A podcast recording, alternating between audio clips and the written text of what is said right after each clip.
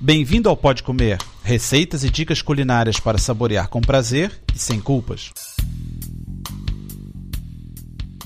Olá, meu nome é André Alonso. No programa número 64 vou falar de molhos. A primeira receita é molho barbecue, a segunda molho bernese e a terceira de molho para bifes. Vamos começar com o molho barbecue, que serve para pincelar carnes suaves enquanto grelham aço e também para servir de acompanhamento na hora de comer.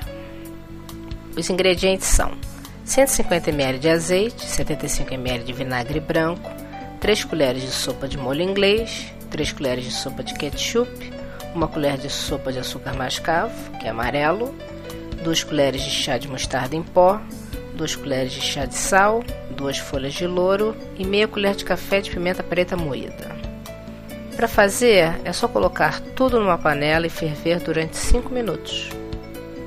Agora o molho bernese. Precisamos de 2 gemas de ovos, 170 gramas de manteiga, 4 grãos de pimenta, 50 ml de vinagre, 50 ml de vinho branco, uma cebola pequena picada, estragão, água, sal, tomilho seco, louro em pó, pimenta e limão.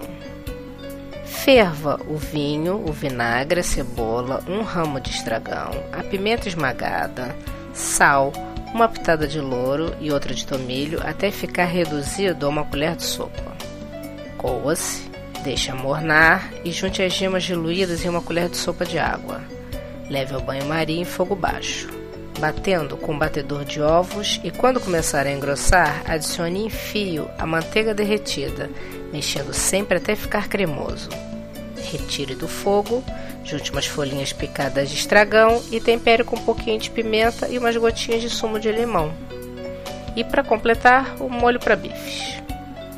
Precisamos de 3 colheres de sopa de manteiga, um cálice de vinho madeira, uma colher de sopa de molho inglês, uma colher de chá de mostarda, uma pitada de pimenta preta moída.